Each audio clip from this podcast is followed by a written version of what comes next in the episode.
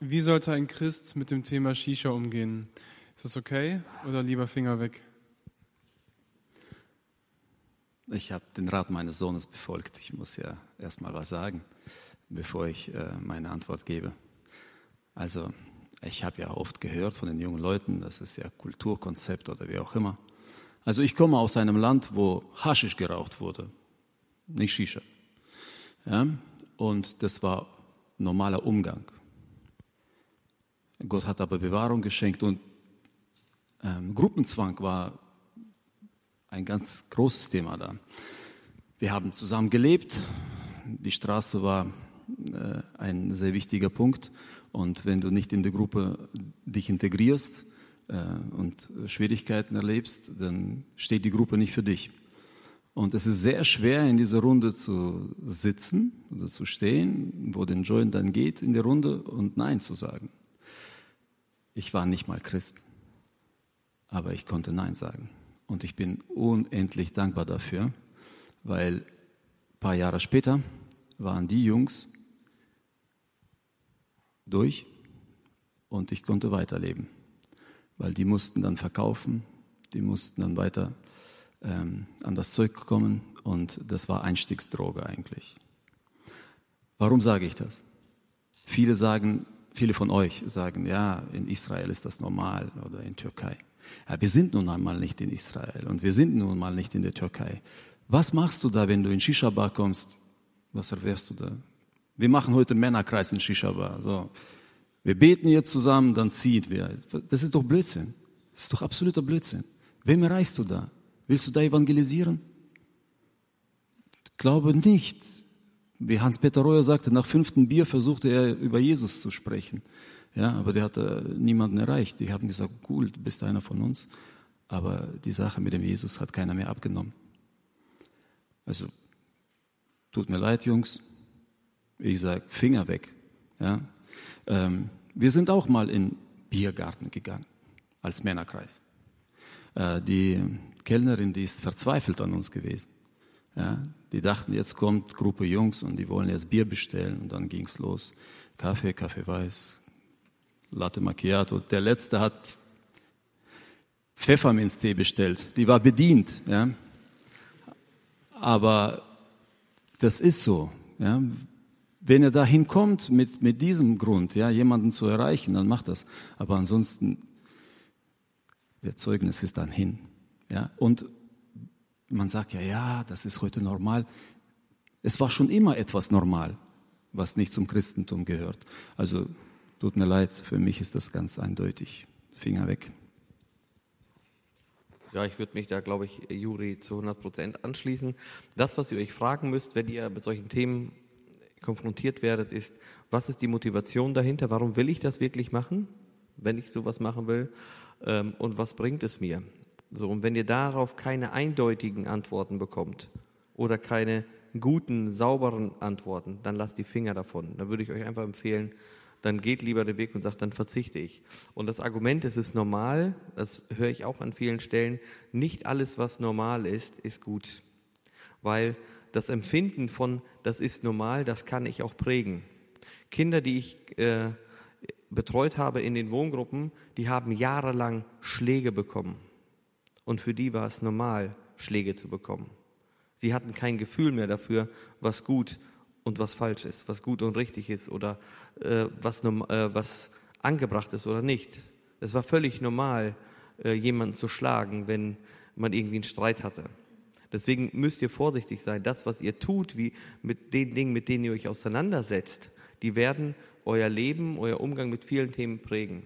Und wenn ihr euch mit Themen auseinandersetzt, die so an der Grenze sind, dann kann es gefährlich werden. Es gibt einen Film, Mavericks heißt der, ich glaube bei Amazon Prime gab es den, da geht es um einen Jungen, der lernt diese Mavericks zu surfen, diese riesen Monsterwellen. Und er hat das irgendwann gelernt und hat das immer gemacht und hat dann irgendwann, äh, ist er dann umgeschwenkt auf dieses Apnoe-Tauchen, ne, dieses Tieftauchen und so weiter und hat immer weitere Rekorde ähm, gebrochen und ist immer tiefer gekommen und irgendwann ist er nicht mehr hochgekommen, ist gestorben.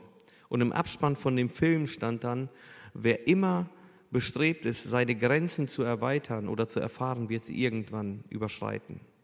Und alleine diese Tatsache, sich mit Dingen auseinanderzusetzen, wo es ganz klar Grenzen gibt und die man überschreiten kann, ähm, die sollten uns, und das ist meine Meinung, äh, schon ja, dazu führen, dass wir sagen, ganz bewusst Finger weg und weg davon. Also ist meine Empfehlung, macht euch die Grenzen, die ihr euch selber setzt, so einfach wie es geht, dann habt ihr nicht diese Probleme, immer Gewissensbisse, ist das noch okay oder ist es nicht okay. Lasst es einfach, dann habt ihr nicht die Probleme. Eine Sache noch, ähm, sagt einer, ja, mir ist alles erlaubt. Ja, ähm, ja dir ist alles erlaubt, was Jesus sagt. Das ist wirklich, da bist du frei, äh, alles zu machen, was Jesus für gut heißt. Ähm, was, was erwartet mich da für ein Umgang? Ja, was lerne ich, wenn ich da in diesem Bar bin? Ja, äh, mit welchen Menschen komme ich da ins Gespräch? Was für Sachen sehe ich? Was für Umgang? Was für Redewendungen bekomme ich? Ich glaube, ich komme da nicht äh, aufgebaut daraus. Und äh, die Bibelstelle, die sehr oft gerade für Umgang mit Partnern, die nicht im Glauben sind, Macht nicht gemeinsame Sache mit Ungläubigen. Wie kann die Gerechtigkeit sich mit der Gesetzlosigkeit zusammentun? Wie kann das Licht mit der Finsternis zusammenleben? Welche Übereinstimmungen kann es zwischen Christus und dem Teufel geben? Welche Gemeinsamkeit hat ein Gläubiger mit einem Ungläubigen? Und welche Gemeinschaft kann zwischen dem Tempel Gottes und Götzenbildern bestehen? Denn wir sind den Tempel des lebendigen Gottes. Deshalb äh, ist egal, wo, was für Grenze, Shisha-Bar oder was anderes, was erhoffst du dir dabei? Und musst du da wirklich da sein? Ja, also die Frage war, ähm, wenn wir jetzt allgemein über das Thema Grenzen sprechen, äh, Grenzen setzen sprechen, ähm, und wenn wir jetzt sagen, wir lassen einfach alles, was irgendwie an eine Grenze führen könnte, sind wir dann nicht irgendwie zu radikal und fallen in so eine Art Pharisäertum, so in die Richtung war das, ne? Ja, wie würdet ihr darauf antworten? Okay. Ähm, ja, könnte man so sehen. Ähm, es geht ja gar nicht darum, um verschiedene Sachen. Also ich bin ein ganz großer Fan von Grenzerfahrungen. Und wer Grenzerfahrung mag, der kann mit mir mitkommen. Wir schnallen so einen Rucksack auf und ziehen für ein paar Tage in den Wald. Da kann man schon einige Grenzen erfahren. Was ich meine, sind Grenzen, die einen im Glauben wirklich schaden. Ne? Und vielleicht kennst du, also ich kenne das persönlich nicht, weil ich selber nicht Alkohol getrunken habe, aber ich kenne das von Leuten, äh, von anderen, die Alkohol trinken und dann hat mir einer mal erzählt, ja, da hat er getrunken und hat nicht dran gedacht und noch, äh, dann noch einen mehr getrunken, hat vorher nicht gegessen, auf nüchternen Magen und dann merkte er, die Grenze überschritten, war betrunken auf einmal, wollte er gar nicht.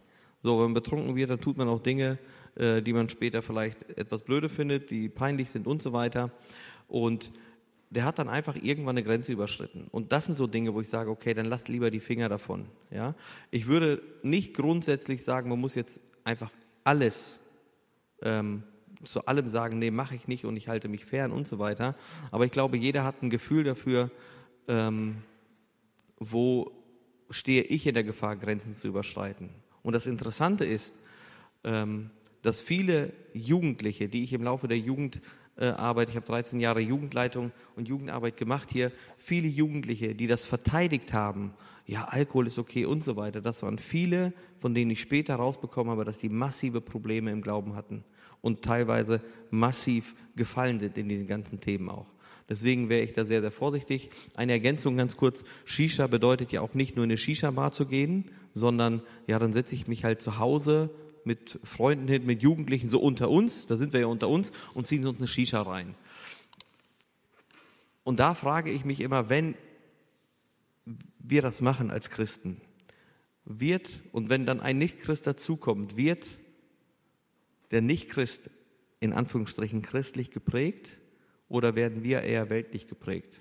Ein Beispiel auch aus der Jugend war ganz interessant. Da waren mal einige Mädels unterwegs und die haben gesagt, wir wollen ähm, zusammen in Urlaub und haben dann eine Person mitgenommen, die hat sich gerade frisch bekehrt, kam aus der Welt. Ne? Immer Partys gemacht und so weiter. Und sie haben das Mädel mitgenommen, die gehörte eigentlich gar nicht zum Freundeskreis. Sie haben das Mädel mitgenommen, um ihr ein Zeugnis zu sein, um ihr so ein gutes Umfeld äh, zu geben. Und was ist passiert? Das Mädel hat eine Pulle Wodka mitgenommen und da haben sie die Juste einfach auf, der Freizeit, auf, auf dem Urlaub, auf dem Mädchenurlaub leer gemacht. Und da musste man sich die Frage stellen, hat das Mädel jetzt den weltlichen Einfluss in die Gruppe gebracht oder haben die anderen Mädels, die alle in der Gemeinde waren, einen guten Einfluss auf das eine Mädel gehabt? Und wenn ihr und wenn ich irgendwo sitzen würde, so meine persönliche Haltung, und ich komme zu einem Geburtstag, wo nur Jugendliche sind und ich sehe da eine Shisha-Bar, dann würde ich denken, okay, da könnte ich auch woanders hingehen, könnte ich zu meinen Arbeitskollegen oder sowas hingehen, wäre exakt die gleiche Gemeinschaft, wäre exakt das gleiche Leben. Und ich weiß nicht, ob das so Thema ist. Das ist meine persönliche Meinung, da kann man auch natürlich anderer Meinung sein, aber ich würde es euch nicht empfehlen. Einfach so aus dem, was ich in den letzten Jahren in der Jugend erfahren habe, mit Grenzsituationen, mit Umgang mit so, ich sag mal, Graubereichen. Häufig war es so, dass diese Graubereiche ein Zwischenschritt waren, um rauszugehen und nicht in die Gemeinde zu kommen. Aber wenn mich jemand äh, als Pharisäer bezeichnen würde, dass ich Shisha nicht nehme, da freue ich mich drüber. Ja, ehrlich. Äh, ich werde mir Sorgen machen, wenn ich als Pharisäer abgestempelt werde, dass ich keine Liebe habe, weil Jesus hatte Probleme mit Pharisäern gehabt, ja, mit Schriftgelernten. Aber dafür, da würde ich es wirklich mit Würde nehmen. Ja. Ich muss nicht besoffen sein ja, und ich muss nicht bekifft sein, damit ich äh, als Pharisäer nicht gelte. Das, das interessiert mich nicht. Da stehe ich drüber.